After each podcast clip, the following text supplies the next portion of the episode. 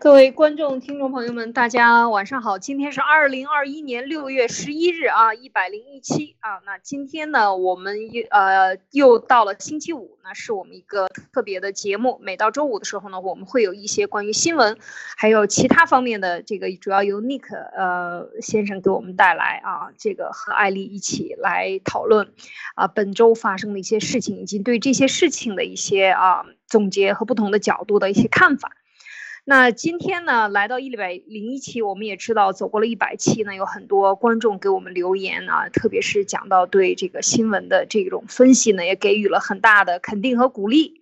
啊，特别是讲到我们周五的这个尼克先生的新闻分享啊等等，所以我们感谢大家。如果您还有什么嗯呃建议，也欢迎您留言啊，在我们的频道下面，我们会啊及时去查看。好，那么今天呢，我们嗯讲到这一点呢，讲到一百期呢，我想要跟 Nick 先生分享一下啊，其实啊每一天这样做过来啊，每一周这样日日的往前做，那 Nick 除了做中文频道以外，还有英文频道的那个对。呃，对这个西西洋人吧，西方人的这样的一个关于中国问题的讲解，其实，在在这半年里边，其实强度还是比较大的。在过去的几个月里，我想问一下，你有什么感想，想和我们大家分享的？哎，好的，谢谢艾丽女士。呃，其实也没有什么太多吧，我就觉得，其实我们的这个都是自己的一点点微薄之力，但是我觉得这个东西就像一个。呃，星星之火吧，就是说，呃，我希望我们传递出来的这些声音和真相，不管是让墙内的呃这个我们同胞，还是让西方呃世界了解到关于中国的真相，所有的我们传递出去的声音，都是一点一点的这样的一个呃呃这个希望或者说真相的种子吧。就是说，我觉得，嗯呃，一定要是长期的，然后持之以恒的，持续的去做。然后让这些我们散播出去的种子，慢慢慢慢在每一个人、每一个爱好正义、这个崇尚正义、爱好自由民主的呃这些人的这个呃心里面，然后这个呃生根发芽，然后呃就是达到这样的一个目的，我就就就非常非常开心了。好的，好的，Nick。那我们今天呢，会在新闻这个串珠里边呢，会有五个大的主题，会有几十条新闻和大家分享。那首先呢，先来到我们这个，在这个新闻分享之前呢，我们想先和大家分享一段关于呃，在剑桥中华民国史里边呢，我们找到的一段。这这个毛泽东当年是怎么样瓦解啊？就是对付蒋介石的，其实是有这样的一段很有意思的呃小小段落呢，跟大家分享这样一段毛泽东写的宣言。呃，这个大家知道，呃，像尼克你知道吗？当时在三几年的时候，在抗日之前，其实最重要的就是二八年到三七年之间，三六年我们知道就发生了西安事变。就在这个八年七八年的时间里边是非常重要的。这个时间里边呢，呃，我们知道这个蒋介石当时是要抗日的啊，就是一战以后呢，这个整个外部的势力都要瓜分中国。那当时蒋介石对这个一个宣言很重要的宣言就是攘外必先安内，安内是什么？就是要剿灭共匪。那么当时毛泽东是怎么样对付的？他一直在搞什么国共合作啊，统一战线呀。各种各样的动作做出来，其实他的主要的目的就是真正的要搞死国国民党，在他对外对日宣战或者对外征战的时候，在前方去干的时候，他在后方干了些什么？我们其实一直有讲，但是在嗯这段话呢，我在网上是没有找到的，那这个我就拿来今天和大家做一个开篇的分享。啊，这一段呢，就是一九三一年的时候，大家知道，当时三一年秋的时候，日本在满洲的行动呢，它是把抵抗。这个当时国民党是一直在抵抗外国侵略的这样的一个问题，因为日本在满洲，然后苏联也是在满洲，一直在这个这个入侵。我们原来也分享过，二八年的时候，斯大林当权了以后呢，他就是发起了要在这个远东地区啊抢占土地啊、码头啊等等这些动作，就和日本在这个地方的利益就产生了冲突。那么这个时候呢，就是呃毛泽东呢，就是共产党在那个时候呢。呃，依然是要生争取生存权啊，所以他写了一封信呢，这是白军士士兵兄弟的信。这个白军呢，其实是俄罗斯的叫法。俄罗斯有两个军队，白军就是沙和沙皇俄国传统的军队，叫白军。那红军呢，就是共产国际的军队，叫红军。那这个这个他自认为自己是红军嘛，啊，是继承了这个跟共产国际两个人夹合起来来搞日本，然后呢，以及搞这个去。呃，打日本的这个国民军啊，都是他们要搞的。他和其实和苏俄联合起来，就是要干这些事情。那当时呢，他就给所谓的国民党的军队啊士兵们写了这样的一封信，说，嗯，这封信呢是号召他们杀掉上级军官啊。大家听一听啊，和这个后来的理论呢是一以贯之的啊，和包括现在杀掉。什么反动上级军官与工人、农民、劳苦大众联合起来，推翻该死的国民党政府，这是他的这个前提啊。他说，把地主阶级的土地没收过来，分配给贫苦的农民，把有钱人的粮食、住房拿来充公，分给穷人住、穷人吃，使工作只做八小时的劳动。天哪！那个时候他就要求八小时，中国但是入了 WTO 以后才改了八小时，是吗？这个，并且你们大家组织起来，自己管理自己的事，这样你们就创造出了工农兵政府及苏维埃政府。很清楚，对于毛泽东来说，当时的农村是中国革命的主要地区。这一封信就是把国民党军作为帝国主义走狗和。土地阶级奴才，听到了吗？而且他对那个时候，他就是当美国啊，特别是在二战前后的时候，他就不仅仅是帝国主义走狗了。他对帝国主义说，他们是真正的军阀和地主阶级，是要被打倒的独裁者，是吧？他各种说法，这就是这个一以贯之的毛泽东做法。那么就是说，他其实就是说，国民党是这个什么剥削呀、屠杀民众啊。然后呢，这其实总体来讲，说出这一段话，当时他是签了一个协议的，啊，就是写给白军士军兄弟。那么这个就是呃呃，这就是当时毛泽东的做法，就是希望对抗他的这个攘外必先安内的做法，因为要安内就得把共产党、把共匪消灭掉，所以他就不让你攘，让你们自己的士兵起来去干倒你们的军官。然后去和农民在一起抢，抢完了以后呢，最后当然抢完了以后就归集体所有了。这个五零年、四九年以后我们都看到了，抢完了以后呢，就又被共产党抢走了。所以它只是你抢夺的这个工具，但是当时以给出的这个口号就是作为一种宣言的方式，啊，然后呢，让他来瓦解国民党军的这个做法，啊，准备当时因为准备这个要和国民呃这个共产党。呃，国民党里边有分化，要和共产党联合还是不和共产党联合？因为他没有那么集权，蒋介石，所以他就是被他蒙骗了，可以讲，这就最后变成了统一战线嘛。所谓的统一战线就是这个，呃的。是和士兵联系，而不是和这个领袖人物联合，一定要搞清楚啊！他这个口号最终要做到的是和下级或者中下级的这些士兵联合，一起搞死这些军官。大家要知道，军官才是真正的一个军队的灵魂。当你把军官搞死的时候，你这个军队就没有灵魂。其实这就是毛泽东的他的这个思想，从一次一次的这个嗯缔结的统一战线上，最后走上了。最终的统一战线，而最终的统一战线就干倒了国民党，哈，其实就是这样的一个故事。今天在前面呢讲这样一段，我想问，不知道呃，Nick 有没有想在这一段上想分享的？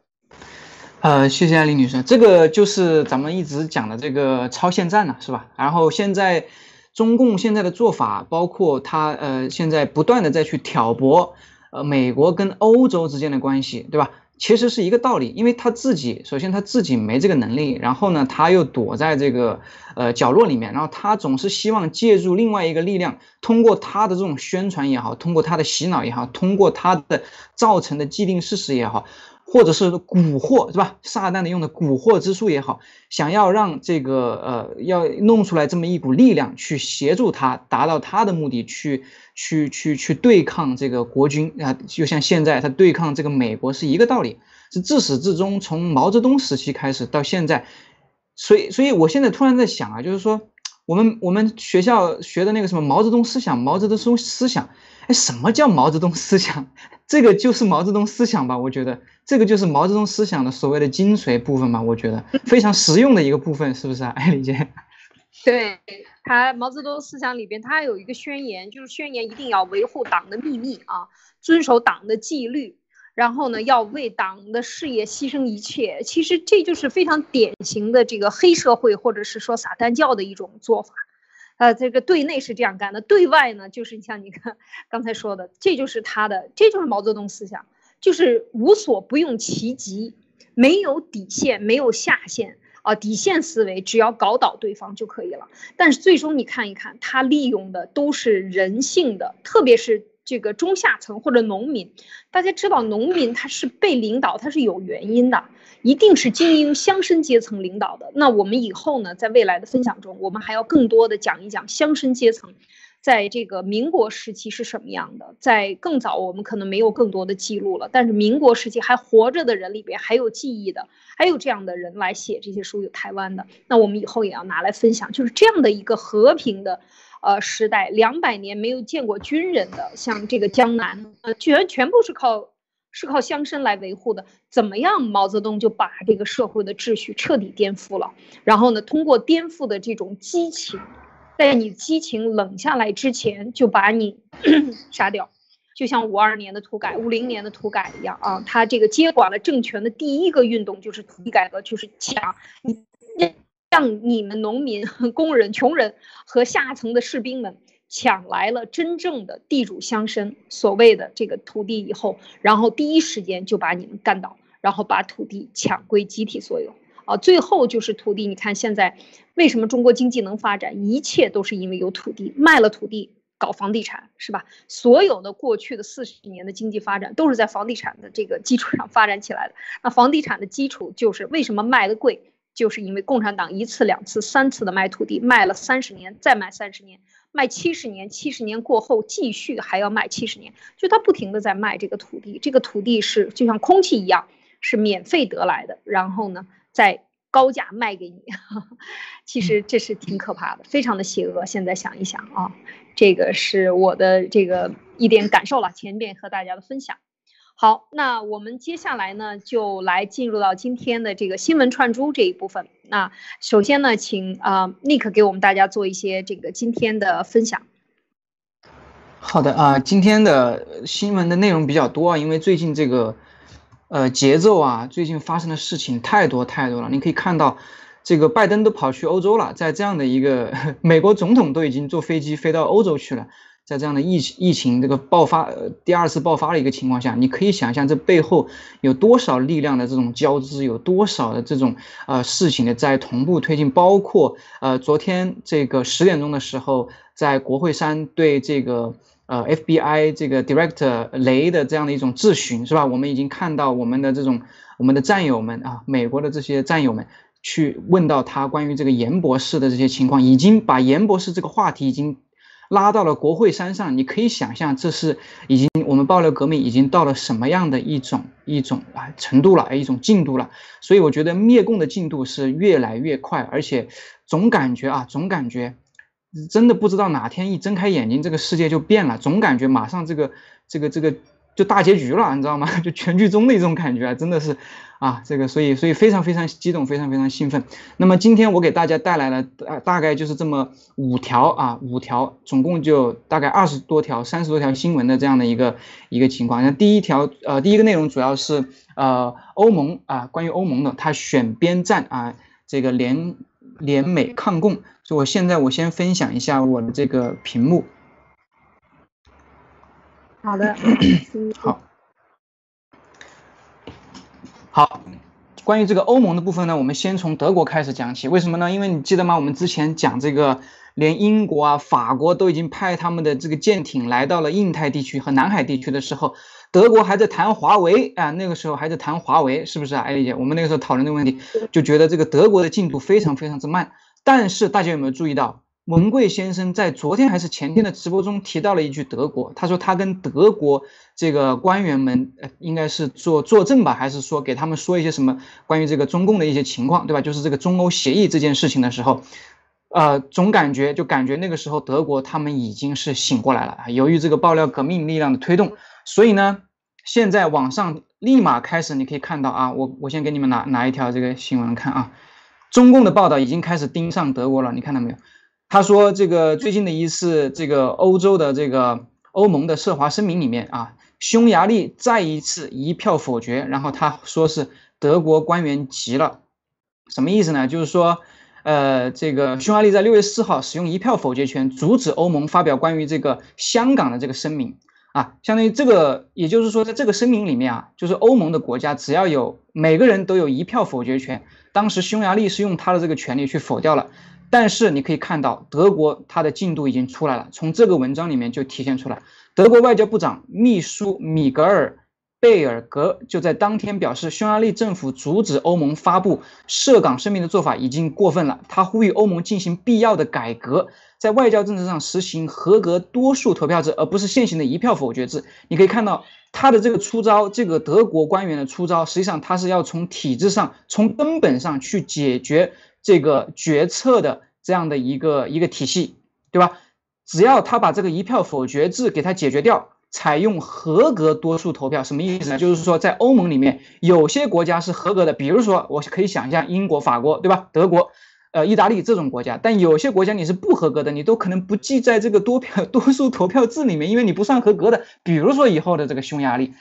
他如果把这个体制改变之后，你可以想象欧盟未来的方向一定是怎么样？这些 democracy 这种民主国家这种。真正的与世界接轨、世界文明接轨的这些国家，他们说了算。也就是这一次拜登去欧洲要去见的这些国家，待会儿我们会分享拜登的呃这这此次之行的他的一个主要的接触，呃这的国家和他的一个一个一个目的。所以在这里面呢，你可以看到，从文贵先生的爆料，从这篇啊新闻来看，再加上在这篇新闻之后啊，因为德国官员出招了嘛，中共立马开始对。这个欧盟和德国以他们为切入点，开始做了他的这种大外宣式的这种呃一个忽悠吧，还请来了所谓的一个美呃德国学者叫吕德斯的。这个吕德斯呢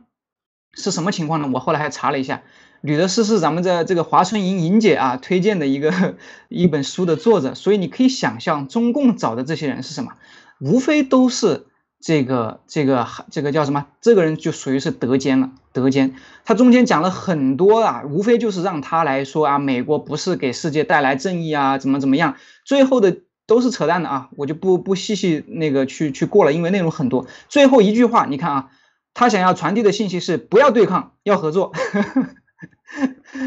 我们更多的人，更多的公众人物为不同文化国家真的对跟。跟中共跟这个外交部，我们的外交部的一模一样的一个鼻孔出气的，所以你可以想象嘛，我这一查就查出来华春莹莹姐推荐他的这个书，所以呢，你可以看到啊，德国首先出招了，然后中共也开始着急了，开始。对德国和欧盟开始进行了一些宣传，告诉他们这个美国不是朋友，对吧？美国有他们的目的啊，中国有更大的市场，我们可以合作，等等等等，类似这样的新闻。所以呢，从这几点可以看到，我的感觉是，呃，真的是从这个欧中协议啊冻结之后那个为节点，基本上我感觉欧盟已经完完全全的站过来了。这个一定是文贵先生爆料革命在背后的推动啊，艾丽女士。嗯，对欧洲的变化，我们说这个欧中协议，特别是欧中投资协议这件事情，这个应该讲，它再没有第二、第四。更更好的经济体了。美国现在已经跟他这个贸易上已经打拼，是吧？要对他进行反制。那欧洲如果停了，那最最后他不可能去非洲、去中东，是吧？所有的人都是都是消费国，没有一个真正的科技力量的拉动的地区。最拉动的就这两个地区啊，就是美国和欧洲。所以呃，欧洲当然也涵涵盖了这个 G7，像日本和澳大利亚、新西兰等等。那这些真正发达的国家都站在一起，全部都反抗他的时候。那这个确实是，我觉得，呃，这就是对他的这个围剿啊，真正的醒来。我我觉得这就是，这就是，嗯，疼到一定程度的时候，你就疼醒了，就是这种感觉啊。那个，是的，是的。刚才我们讲的这两篇新闻，实际上它是呃从别的角度在。在体现出来欧盟和这个德国的一个重大的，就德国的主要是德国的一个重大的转变。然后欧盟其实从这个新疆种族大屠杀开始，从呃应该是三月份开始，我们就看到，实际上欧盟整个作为一个整体来讲的话，它的方向是非常明确的。那么今天这个看到这篇新闻啊，这里有两篇新闻，一篇是六月九号的，一篇是六月十一号的。这个就回到我们重中之重，也就是关于这个病毒的问题，以毒灭共。可以看到欧盟已经完完全全的觉醒，并且它在这个这个呃这个美国。这个针对新冠病毒起源的这个重新调查的这样的一个呃事件当中，欧盟已经这个他已经获得了欧盟的关键支持，欧盟已经完完全全的站在美国这边，并且我们可以看到这里有具体的一个细节，欧盟和美国还将共同啊承诺共同努力制定对中国采取类似的多层面方法，其中包括合作、竞争、系统竞争的要素草案。列出了对北京共同关注清单，对北京的共同关注清单包括，你看，第一个，新疆和西藏人民侵犯人权的问题，这个就是种族大屠杀嘛，对吧？第二个，香港民主进程，也就是这个中共在香港搞的这个也是大屠杀嘛。然后第三个，中共的这种新经济胁迫，他利用这个所谓的十四亿市场要挟全世界，对吧？然后虚假信息运动，也就是中共的宣传大外宣的宣传战。这个，呃，这个超限战，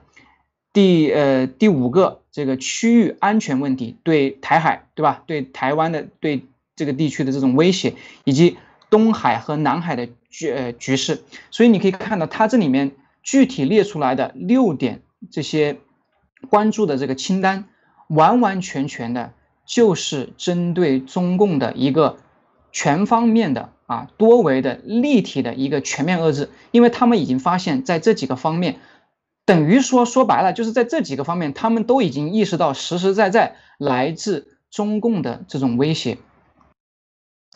所以呢，呃，在六月十四、十一号的时候，也就是今天啊，这篇呃 VOA 的这篇文章也出来了，在拜登总统呃去到了欧洲之后。呃，欧盟七国领导人已经集体表态支持美国重新调查新冠病毒源头的要求，所以基本上，呃，之前 WHO 所有关于病毒的，以及中共在全世界搞的这个什么科学家、什么同行、什么评议是吧？这种还有这什么上次的霍普金斯大学所谓的大佬的这种宣传啊，呃，想利用这种啊舆论战、宣传战把别人弄昏头啊，就像当时搞这个国民党一样的是吧？让他这个一帮人一帮人要要要合共啊，跟共产党合作，另外一帮人就是可能是就就就阻止。但是只要当你有这个选择的时候，你就可能产生钟摆效应。只要你有这个两种选择的时候，你就可能这个动摇，是吧？他给你搞了这么一轮宣传之后，但是可以看到，现在欧洲和美国已经完完全全的不不予理会了，已经完完全。全去信任，所以你想到当时文贵先生前两年的那些爆料啊，他的这个基础啊非常非常之重要。为什么呢？因为我们很早之前，我第一次听说塔西佗陷阱这个词，就是从文贵先生嘴里面听到的。所以文贵先生他的这个战略是非常啊有一步一步的来的，他是非常有战略考虑考量的。他把中共已经丢进了这个塔西佗陷阱，所以你可以看后面的事情进行的虽然还是那么不是那么的容易，但是。如果没有前面那几年文贵先生打下了这种坚实的基础的话，你可以想象，当病毒爆发突然爆发的时候，我们会要可能要多五倍、十倍甚至百倍的这种呃这个力量，才能去扭转大家的这种呃这个整个舆论的这样的一个趋势，对吗，艾丽女士？是啊，这个确实是要说起爆料革命这个起到的作用，以及我们的爆料革命战友们的传播起到的作用，这个就不毋庸置疑。如果没有前两年的，当然中共也不会这么疯狂，可能可能放毒啊也会放，但是没有这么早。但是就是一步一步的，可以讲这样的一个呃挤压它的空间，最后导致它到现在。当然反过来也。证明了当年给全世界所有人的这个警告就是这样，就是说，在别人在所有人最开始都认为爆料革命或者是说文贵先生是一个疯子，是吧？怎么可能共产党能被干倒？怎么可能共产党会干出这个惨绝人寰的真正的杀自己人的这种事情呢？但是现在一天一天，当他已经掩饰不了自己的这个魔爪露，已经露出他的獠牙的时候，全世界都看到了。所以我觉得，这个时候就是为什么今年过了三月份以后，感觉到所有的抗共的行动都是超级迅速的在集结。嗯，你看。好的，呃，这边我还想多说一句，就是说你可以看到这个欧盟委员会主席的一一一段话，就是说他说了解冠状病毒的来源至是至关重要的，呃，我们必须知道它是从哪里来的，以吸取正确的教训，并开发出正确的工具，确保此类事件不再发生。什么意思啊？现在的疫苗根本无效，因为它不属于是正确的工具，它无法确保这类事情不会再发生。然后他补充到，因此研究人员需要对任何必要的东西有完全的整入。这句话实际上就是针对 WHO 上一次的这种调查。实际上，他这句话前面这句话，包括他要知道来源啊，从哪里来的，也就是说，现在大家都不知道，所谓的自然学说根本没有人接受。就现在来讲的话，对吧？你你你也没有让这个我们的调研人员有一个完全的准入，对吧？呃，我记得之前是谁说过一句话，这个呃，祈求获得信息跟介入调查是两码事儿，对吧？我们之前是请求中国给我们信息啊，你开放了啊，我我你从你让我从哪道门进，从哪条路进去，你让我调查哪个区域，我才能 WHO 我才能调查哪个区域。现在不是了，现在你要有完全的准入，因为我们是去调查的，调查的意思就是说。我指哪你给我开哪，我要看啥你给我看啥，就这么简单，对不对？所以他说，只有这样才能真正的找到这场大流行病的源头。在欧盟领导人发表上述看法之际，一份泄露的七国集团峰会的会议公报草案显示，七国集团领导人和欧盟计划呼吁世界卫生组织对新冠病毒来源展开新的独立调查。什么意思？呃，就是。就是基本上你你你之前打扎克那那一波完全就被否定了，你 WHO 你再这样下去肯定是也无法进行的，因为现在欧盟也好，美国也好，七国机器也好，他们可以说代表了这个世界上的绝大多数的力量，对吧？代表了整个整个这个世界的主要力量，他现在要求这个 WHO 重新展开调查，所以呃，我想听问一下艾丽姐，您觉得 WHO 还会有下一轮调查吗？呃，我觉得肯定的。如果他们现在，因为我看到最新的这一次的这个，确实像呃 Nick 讲的，就是说上一次的 WHO 这是完全是失败的啊，或者是说完全不受到承认的这样的一次报告，是由中共准备的。我们这个路德社也分析过。那现在依然还会委托 WHO，第一让我很吃惊，第二呢就是说，如果这次调查，我相信可能会换所有的。或者大部分的这些班底，因为在这一次调查结束以后，你们看，我们看这个 WHO 的这个呃主要的负责官员 Peter 扎扎克什么这些这些人，可能都要把他剔除出去这个团队。而而这一次的执行方就是执行方，可是北约的主要盟国。那这个时候 WHO 你现在的原来是以 WHO 为主导的。然后世界来尊重你，现在好像不一样了，是这些国家各自立法要求追查，委托你 WHO 进行必须的打开国门，根据这些国家各自立法要求的点来进行调查，就完全不一样了。WHO 你就是一个办事儿的，你现在就替我跑腿儿。上次是你来主导，全世界听你的，这两次完全不一样。如果这次依然做不到，我相信盟国会形成一个，那么 WHO 带你玩不带你玩，可能不一定了。嗯，太对了，我我跟那个艾丽姐的观点一一样啊，就是说，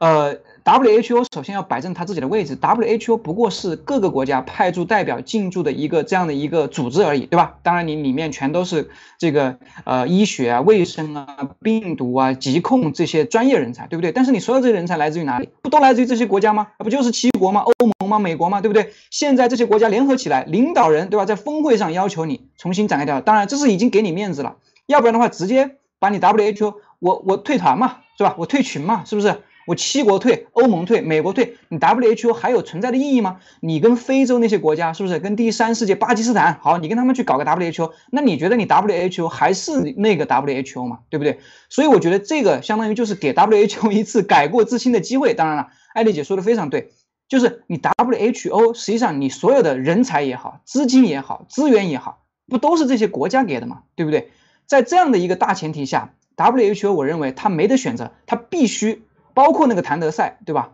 啊，很可能直接拿掉 都有可能，我不知道啊。但是我希望是这样，就是说最后接下来 WHO 这些人，哪怕现在没有，那将来也一定是所有的人几乎曾经替中共掩盖过病毒真相、疫情真相的这些人啊，只要帮他们说过一句话的啊，不仅是被被逐出 WHO，当然肯定还会要接受更大的一个审判。所以我觉得，如果 WHO 再做一次调查的话，那一定是这个叫什么改头换面啊。这个这个这个重新做人，我觉得一定是这样的。好的，那这个关于欧盟的这一块，我们先分享到这里。然后我的第二部分是，呃呃，这个五角大楼了，也就是军事这一块。五角大楼对中共啊有一个成立一个呃行动小组。当然，我想结合一下呃另外一条新闻，就是这个我们之前应该是在路德社已经讲过了，就是这个呃美军研研发的这种无人潜艇啊，利用这种 AI 技术。啊，基本上我我想就说一句啊，就是说我们之前讲过很多关于台湾，我们也讲过这个韩国，这个呃韩国和美国取消了这样的一个八百公里的导弹射程的一个限制，还要包括美军还有世界各国欧盟派船派这个军舰到南海，到这这一带去呃这个这个这个这个这个保护啊，可以说是保护台湾。那现在的这个无人机也好，包括美国的这个。啊，这个五角大楼也好，呃，的五角大楼我们刚待会儿再讲啊，就说这个无人无人潜艇啊，我觉得基本上，呃，你想只要是韩国的这个八百公里这个这个射程取消，它可以直接罩住这个台湾以后，那你海上的这个力量，你可能你需要呃你需要休整啊，你要停靠什么的啊，你这些都可以做，因为因为韩国就坐在那里，对吧？再加上美国的这个。呃，这个深水的这个潜水艇还是无人的，基本上你可以看到南海这一带第一岛链完全可以把中共在海海面上可以锁死。他只要这一招做到了，在空中力量的话，有这个航空母舰，还有这个韩国、日本都不怕，都还有导弹在这里，对吧？那你陆路上你是没有的，所以基本上这个海和空这两两两两方面，基本上我觉得啊，就是从军事这一块的话，我觉得已经把。中共 已经把它关起来了，关在这个牢笼里了。我们我们有一句话叫打呃包饺子啊，基本上已经把它包起来了。就是说玩游戏的时候，你把它包起来之后，你就就关门放狗，就直接就往里就干死它。基本上它它出出不来，也也就肯定是死在里面。所以这个是我多说一句啊，就是这个关于另外一个就是这个五角大楼的五角大楼的呢。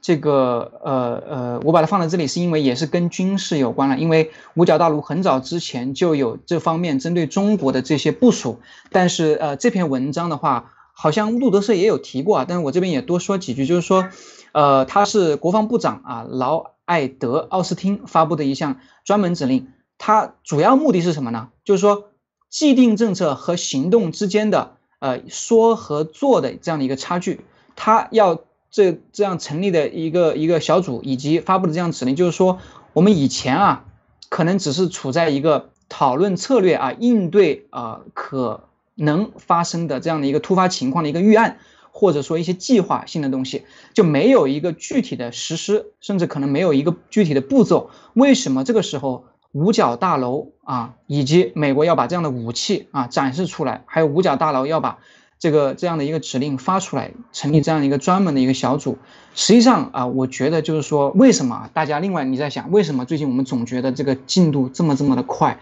啊？这个不管是从军事上、经济上，对吧？各个盟友、全世界各个地方，对吧？对这个灭共的这样的一个进度是特别特别的快。然后包括现在五角大楼，我觉得是什么呢？就是说，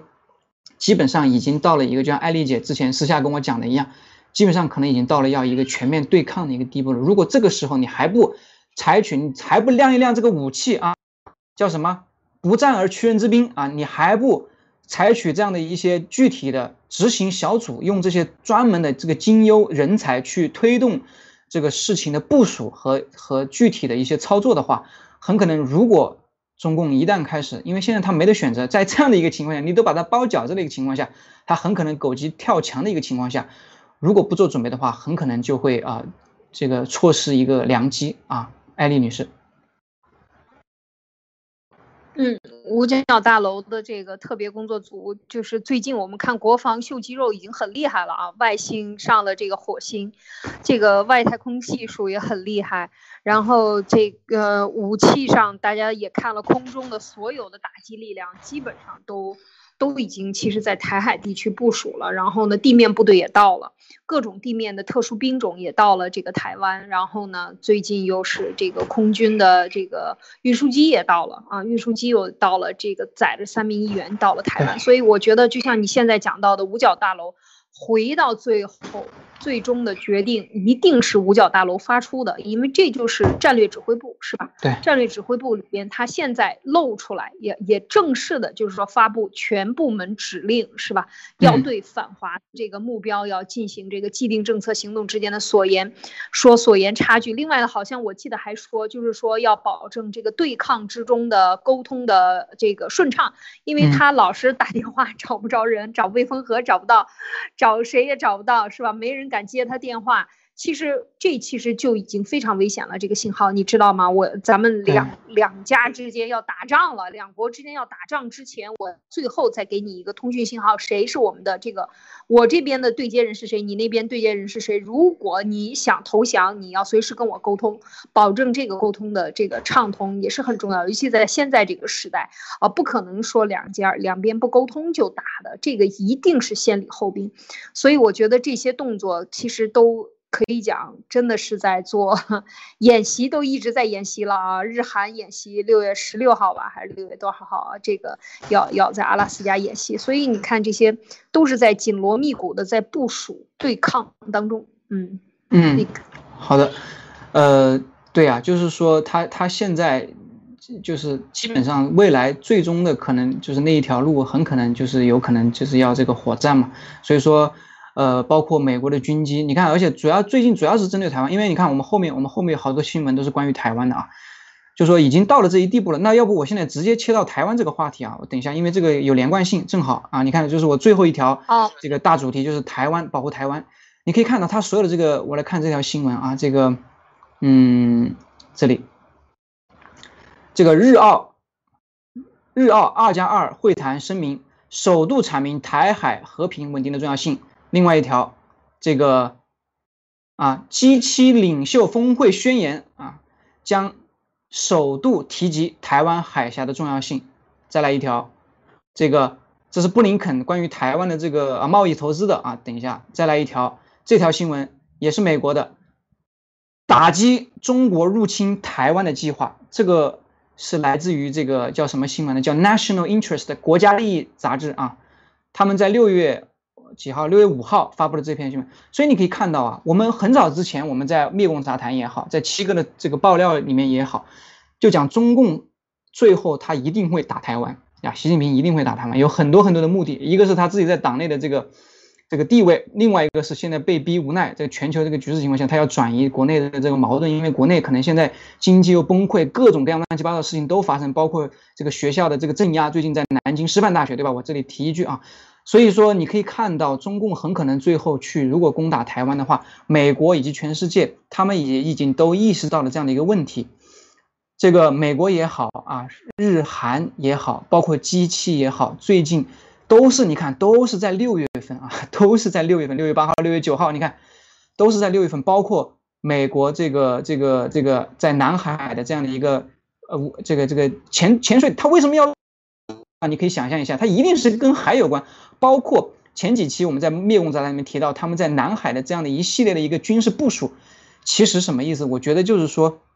现在全世界都知道，你中共到最后你要做的可能就那么几件事情，对吧？其中一件就包括你要去打台湾。那么打台湾的话，现在全世界已经明确的、已经公开的表态，就是说我们要保护台湾，可以这样理解，对吧？要保护台湾。也已经做相应的部署，所以你可以看到，我我之前有分享过一个自己的一个朋友圈，就是说，在一个中国的这样的一个大前提下，在这个大陆所谓的台湾属于中国的一部分的这样的一个你的言论之下，美国的军机落地台湾了，对吧？也就相当于美国的经济已经落地了中国。那么，在一个中国的原则之下，那谁能代表中国？已经不言而喻，因为美国和全世界都已经做出了他们的选择。艾丽女士。嗯，没错，就是现在说到了这个最关键的问题，它所有的部署其实最后都是为了这个谁来代表中国的这个合法性，因为之前在过去的七十年里边签的协议都是不置可否的协议啊，就是说你中共说啊，我知道了，你中共说，台湾说我知道你台湾说，而且最重要的是这个延续性是从台湾来的。一定要搞清楚这个中华民国的延续性，或者中国 China 这个词。你看现在呃，日本的首相不是也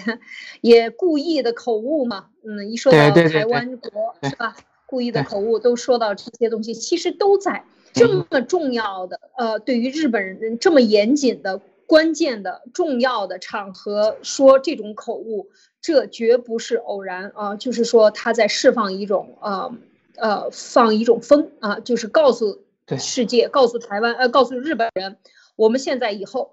的这个政治方向是什么？其实我们一直在讲中共的非法性啊，就是中共的这个合法性被打掉以后，他的这个反应一定是要有一个人在目前的情况下，在目前法律框架情况下能够接盘的就是台湾，而这是合法的，这是当然是在台湾之下，然后台湾怎么样代表中共？啊，北京政府怎么样？以后的跟北京政府所有的联系都要通过台湾，这都是未来在部署的。所以这个运输机为什么这么重要呢？得把那么多的部署的中心，各个部门，可能美国的不光是军队，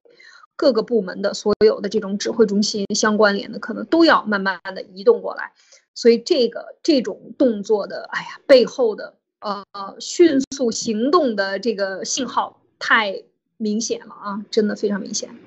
那个是的，非常明显。所以这个呃，我觉得台湾很不幸的可能成为这个一个牺牲品，但是又很幸运的，就是说现在全世界都没有抛弃台湾。全世界，呃，我所说的全世界，当然就是这些啊西方文明世界啊，他们代表这个世界，他们代表这个地球的未来啊，这个这个都没有抛弃台湾。所以我觉得又是一件非常幸运的事情。所以。呃，我当然希望这个台湾不会有有事啊，因为我我我在台湾还有很多的这个朋友啊，这个啊生意，这个啊开玩笑啊，就是说希望他们都没有事，但我相信是肯定没有问题的。好，我们再进行下一个话题，就是关于这个，哎，有意思了，共和党人啊，这个先从川普的这条新闻开始啊，川普总统说，我把它翻译成中文啊。川普总统的呢，他直接就在这个采访中说啊，在这个呃，中国冠状病毒是历史上对世界的最大的攻击，什么意思呢？就说他这已经明确的就告诉大家，在 Fox News 里面，这个中国的冠状病毒就是生化武器，并且这个生化武器造成了这样的一个大规模的攻击，在全世界，在整个地球的历史上是最大的一个攻击。那紧着接着这个呃，就在这个这个采访里面，川普总统就提出来，就是说呃，中共。要为这次病毒袭击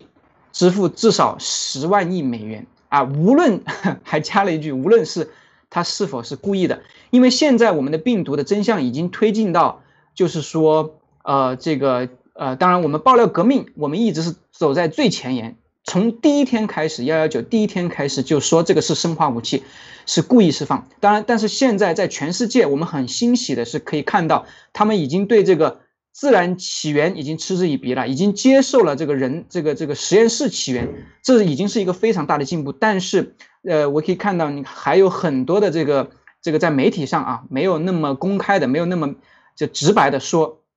只是啊说泄露，还在还在还在停留在那一步。但是我相信离最后那一步也不远了。所以说。川普在这里说的时候呢，还是可能有一些，这是川普的性格嘛，老爷子就是 川老爷子就是这个性格啊。但是至少重点在于，不管你是是否是故意的，你都得赔十万亿美元。好，所以中共当然外交部又对这个川普进行了一个一个一个回应嘛，就是无非就是说你你美国甩锅啊，推卸自己的，但这都是扯淡的废话。但是我想说的是，你至少你现在美国已经关注呃中国你已经看到了。美国的前政府啊，前总统对不对？这最高领前最高领导人，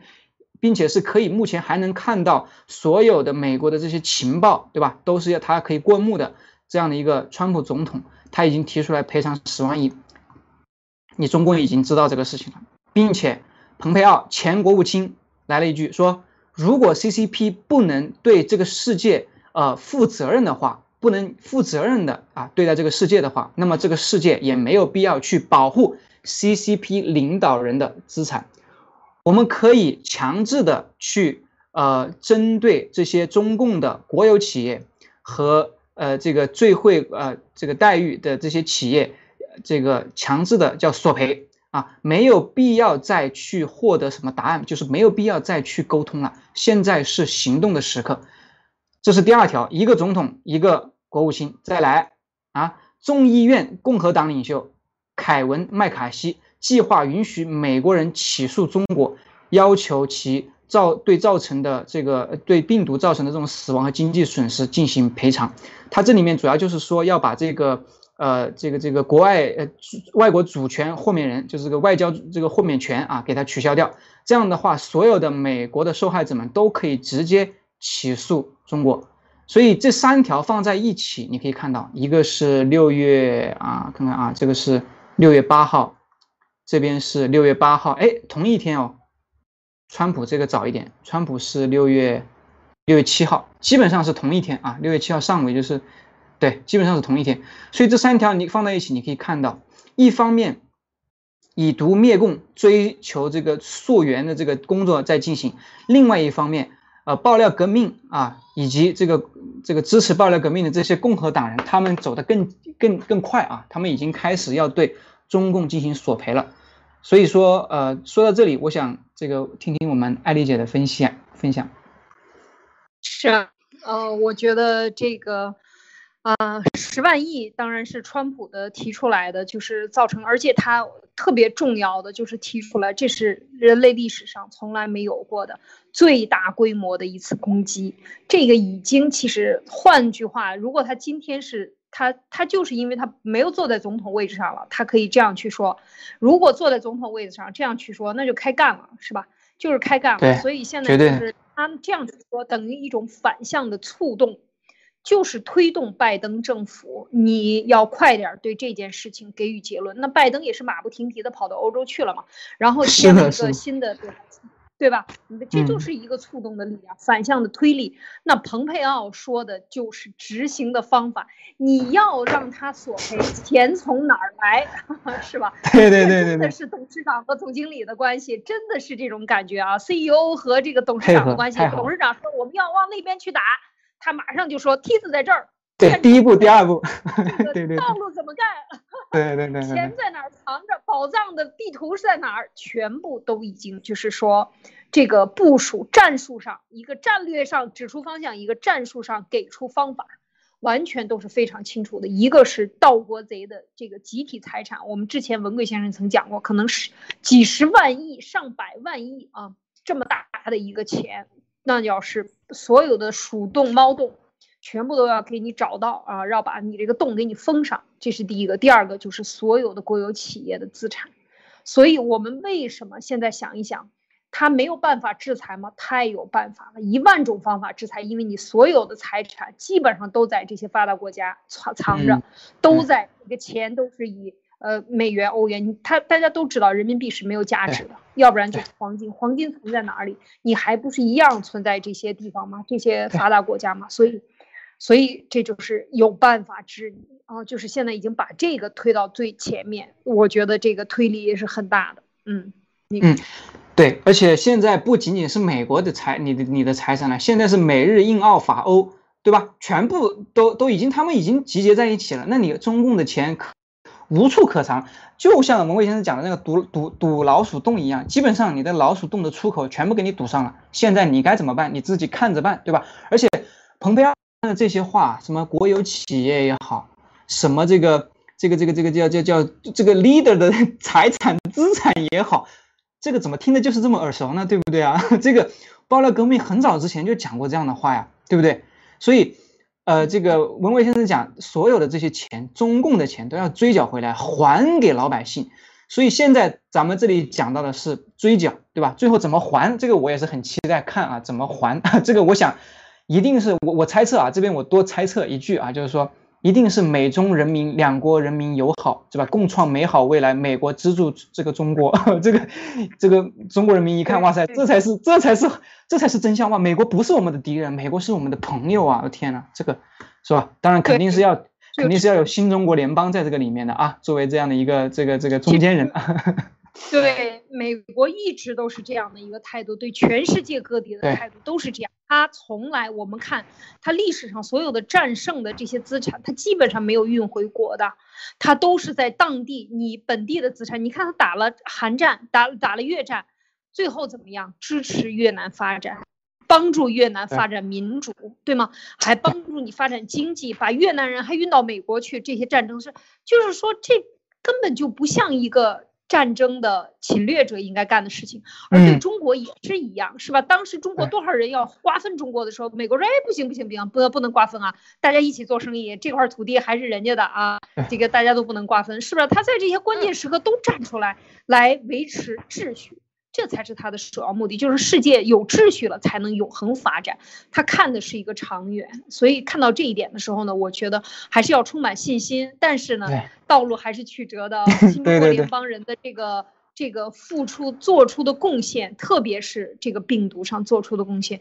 我觉得是真的为中国人争来了机会啊，争来了面子，还争回来了钱。真的，我觉得这就是子孙后代的福祉啊！你想，几十万亿、上百万亿美金，这是过去中国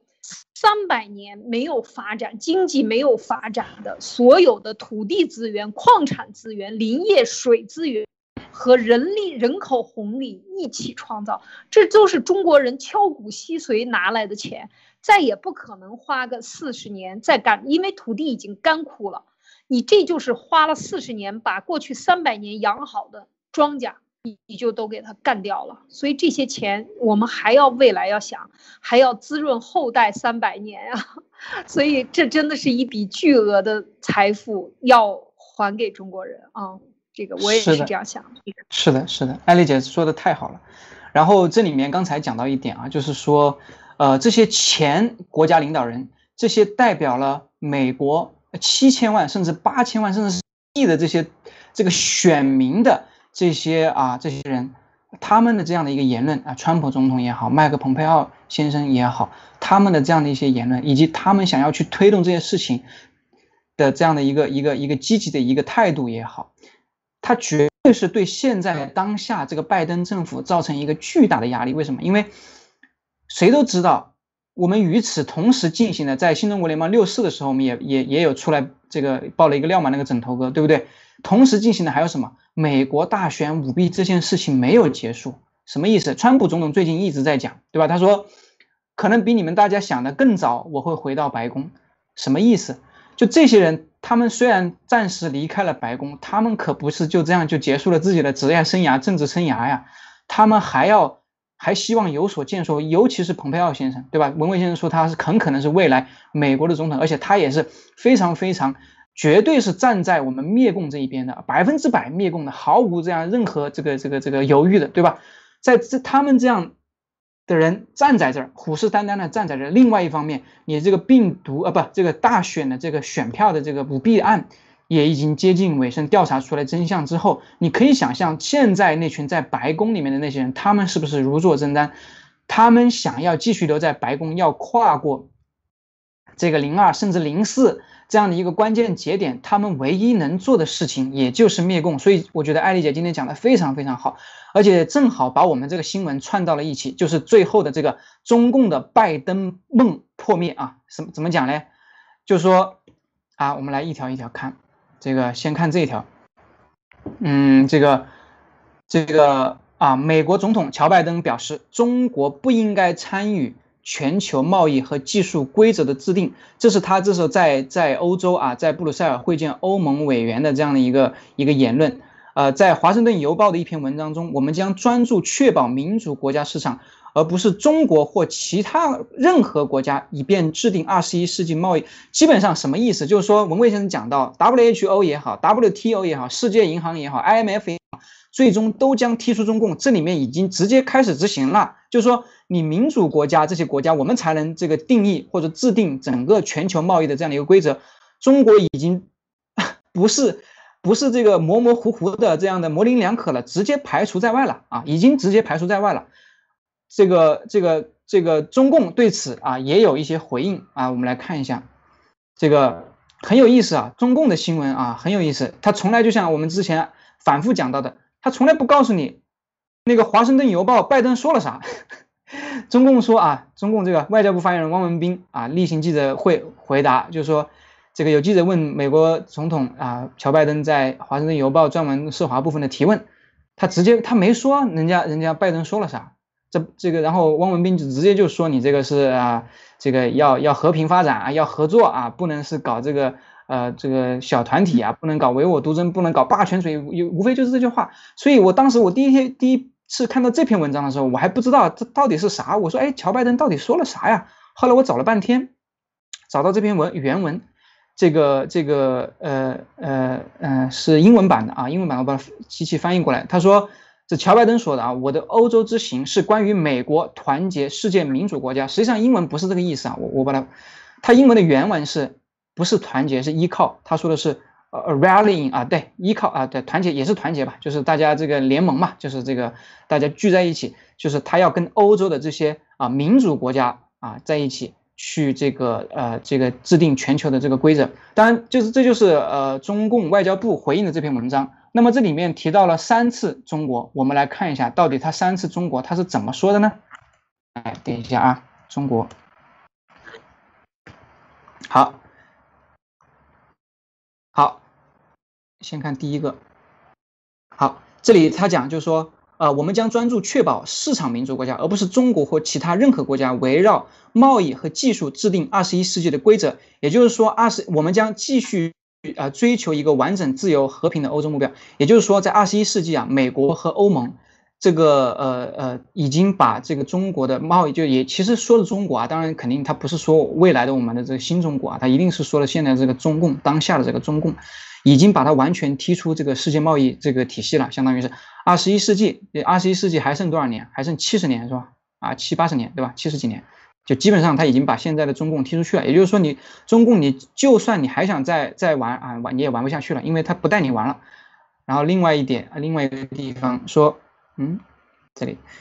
世界民主啊，世界主要民主国家将成为中国提供高标准的替代方案，以及升级更具弹性和支持全球发展有形数字和卫生基础。也就是说什么意思呢？中共原来他一直以他的这个市场也好，他的这个这个人口红利也、低成本等等等等，对吧？去所谓的这去挑战和挑衅全世界，对吧？但是现在，这个现在，这个呃，这个他的这个意思就是说。我我们不要你这个中国了，我们是这个可以找到其他的替代国家，对吧？Alternative 高，而且是高标准的，而且这些国家是民主的啊，高标准的啊，替代你中国的啊，主要的民主国家，它的不论是它从它的政治体制也好，还是从对我想 就是印度，对吧？包括现在其他很多这些东南亚的国家，对吧？那就可以替代你中国，你那你中国还说什么？什么什么什么？台湾没你了就不能活了，是不是啊？台湾没你不行，哎，台湾也是啊，对不对？台湾就可以啊，对不对？台湾的半导体行行不行啊？对不对？所以说，呃，你可以看到现在拜登啊，他就我为什么说中共的这个这个拜登梦碎呢？对吧？你这个搞这个选票欺诈，你把拜登扶上去了，你希望拜登最后能站在你这边。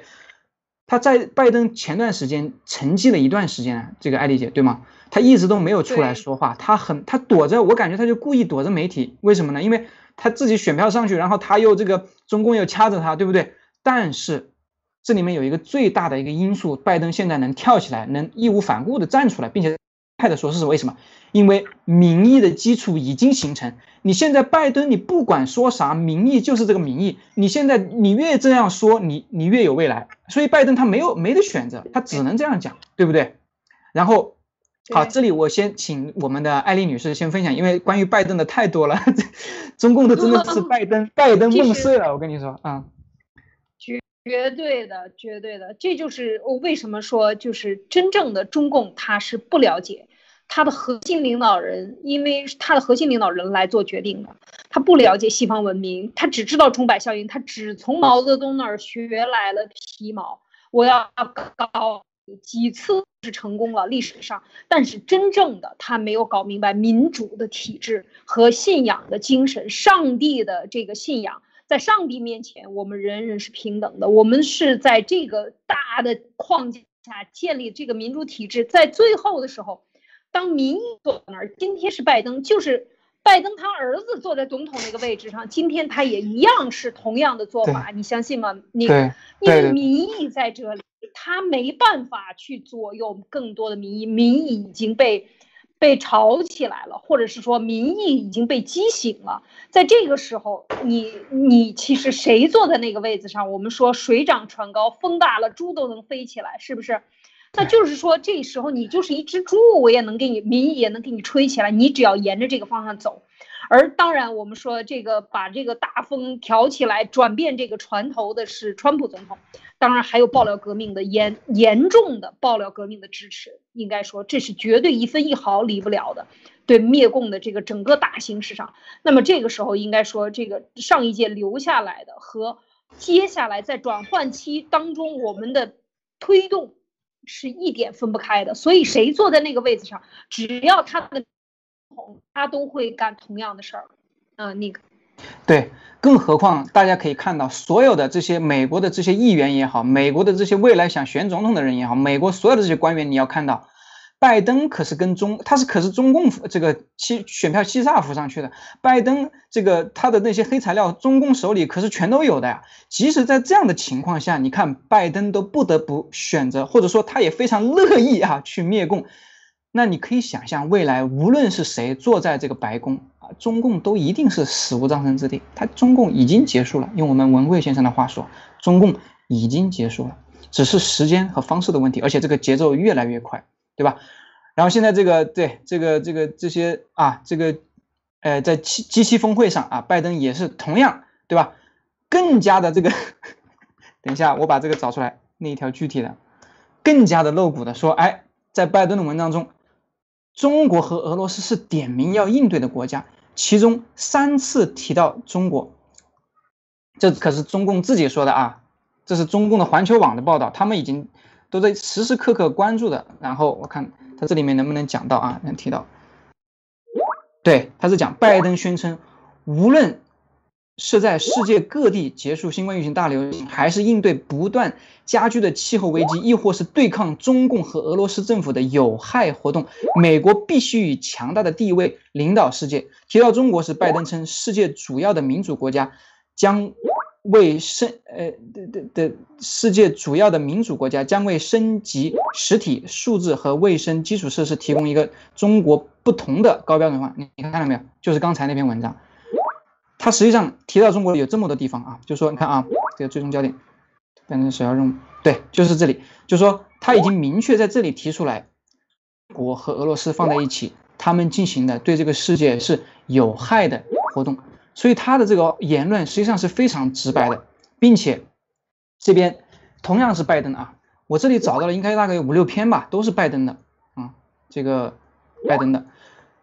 发布了百日的这个对供应链的百日审查报告，要针对中国贸易这个行为工作组实行一个工作组，什么意思？什么叫供应链？什么叫供应链？供应链的意思就是美国所有需要的这个东西，它整个这样的一个产业链，通过所有的这个供应商，他们把它连起来之后，最终造出来这样的一个苹果手机里面，它它就要查这个整个供应链到底里面里面涉不涉及中国，因为它只要查出来。这里就是结合他前面的这个言论，他要找到什么呢？找到既民主又能有高标准的这样的一个可替代中国的这样的一个方案。也就是说，中国以后连美国的这些产品供应链它都进不去了。就是说，现在的中共国，当然你你你你你要是这个你要是改了体制，你要变成民主中国，那又不一样了，对吧？那你现在你凡是跟中共挂上钩的，很可能全部百日啊，百日百日之后就是 三个多月之后。很可能他们就全部百日了，对吧，艾丽女士？全部百日了，哎呀，真是，要不然就百年，要不然就百日了啊！这个确实是这个供应链的审查，可以讲这是非常狠的一刀。就是说，原来是一步一步的啊，川普总统到现在从二零一七年、一八年开始提出，一九年开始提出说这个这个供应链这个脱钩是吧？正式的八月八月二十三号吧还是什么？这个八月份正式提出和之前的一步一步的运作，要求美国的企业撤出中共国。经过了两三年的时间啊，他又给出了百日审查报告啊，就是说一步一步的有秩序的撤离啊，就像大使馆，美国的大使馆驻中国的，你看四川已经关了，香港的这边也已经撤了啊，作为这个亚洲区的这个总代的啊，几千名的，北京也是几千名的这个官员，一步一步都在逐步的撤离，而且这个美国的。什么签证过期呀，等等，护照过期等等，各种的条件都给你放宽，让美国人快速的撤回到美国来。这个一次几次的这个警告美国人，其实这些都是同样的，跟这个供应链是一模一样的。但是供应链我觉得是一条生命线啊，就像我们的造血功能一样啊。如果它都撤出了，我觉得真的，嗯。这是对啊，我们只能说希望我们的中国企业都快速的搬到这个自己私营企业啊，到这个东南亚或者其他地区去建厂。当然，我也知道很多很多企业都已经搬出去了，但是最终呢，我们要看到这个就是它最终就是中国大陆内的这个一定是呃共产党不死，这个是供应链是拉不回大陆的，它没有，而且死了以后。不形成确定的、确认的这个制度的合约啊，就像假设是新中国联邦，这个谁来统治？最终谁来统治中国大陆？不跟他签订协议，可能都不会对你放开。所以这个是一个非常严肃的一步啊，就是最后的生命造成彻就彻底的脱钩了。那个，好的，那个。呃，谢谢李女士。今天呢，基本上我的主要内容就大概分享到这里，主要讲了几个方面，再给大家一起回顾一下。就是欧盟它已经选边，联美抗攻，然后五角大楼以及美国的军方已经有一一系列的动作应对可能发生的这个突发情况。然后这个共和党人，我们的川普总统、蓬佩奥先生以及这个呃这个呃众议院的共和党领袖都在积极推动实际可操作的方案向中共索赔。最后中共呃这个最后呃到呃第四条就中共希望拜登能替中共来这个这个缓解中美美中关系的这样的一个梦基本已经破碎。我们可以看到拜登在国际舞台上这样的一个第一次出访啊到欧洲的这个出访。然后他的一些言论是非常的直白啊，只点中共的名啊。最后，这个全球联合保护台湾，因为知道这个地方很可能是下一个，这个很可能是发生局部战争的一个地区。但是，呃，可信的是，呃，这些民主的、自由的这些国家，这些呃，这个发达国家啊，他们没有放弃台湾，他们在啊努力的进行一系列行动的一个推进来保护台湾。最后呢，我想说一句。今天是这个，呃，我在这个六四之后的第一期，也是我们的一百期之后的一百零一期的第一期，对吧？所以我想再再做一个回顾，讲到什么呢？讲到三年前，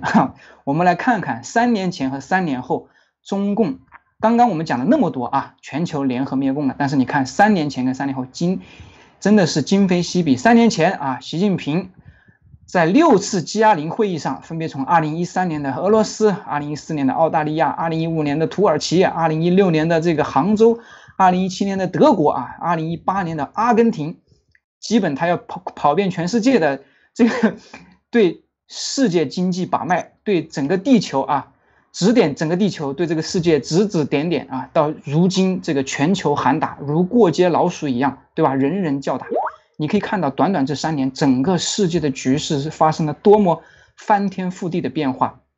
这里面恰好就是我们爆料革命过去的这样的一个非常重要的这样的一个三年，我们一步一步走过来，把这个世界啊，这个 推到如今的这样的一个全球联合灭共的地步，真的，呃，非常非常的激动，非常非常的这个感慨。那艾丽女士，我今天的分享就到这里，谢谢。是啊，这个。又是第一期啊，一百零一期，我们又是从零开始了。那这个应该讲，呃任何的时候都要卸下包袱啊，轻装上阵，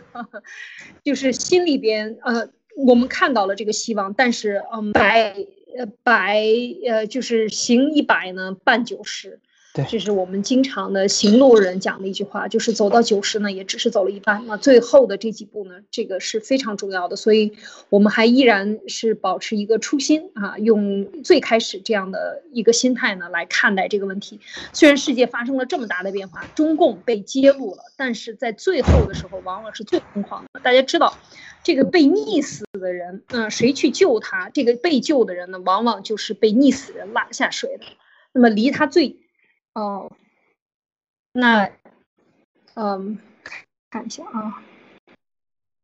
那离他最近的这个应该讲这个应该讲我们爆料革命的这样的一股力量，也是中共最仇视的这样的一股力量。当然，我们非常的心里有底，我知我们都知道，真正的代表的，我们在说的是老百姓每个人心中的话，而且说的是真话啊，要把他的真相揭倒，其实就是一个最。有力的一个那个针啊，一个多大的气球，只要你用一根针啊，你就可以把它的所有的气捅破，因为所有的假象都不值得一提，在真相面前啊，就像刚才这个我们分享的，就是在这么三年的变化中，确实是用真相来把中共的这个邪恶把它揭个底儿朝天，然后用中共自己在世界上放毒作恶来作死自己。其实这就是这个，我们现在看这个文贵先生一直在讲，把战场拉到世界。终于，中共他把战场拉到世界以后，让全世界人都看清楚了他的本来的面目啊，他的獠牙和他的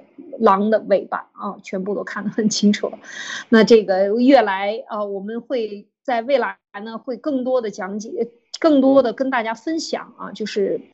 在过去一百年历史里边，中共干了些什么，以及这个台湾的合法性。和未来台湾当时怎么样？我们已经分享了很多了。这个中共的骗术啊，骗台湾、骗日本、骗美国、骗全球。那这些骗术最后的，我们还要落实到文字上，它到底怎么样把它的合法性彻底打掉，让这个新的中国人自己管理自己，这是我们未来要看的方向。因为现在这个新中国联邦应该看到它在紧锣密鼓的在建立一个新的经济体系啊，让希望。能够啊，包括信用体系啊，在世界上能够得到全球的认可和尊重，啊，作为新中国人的一个形象代表，其实这些应该讲都是，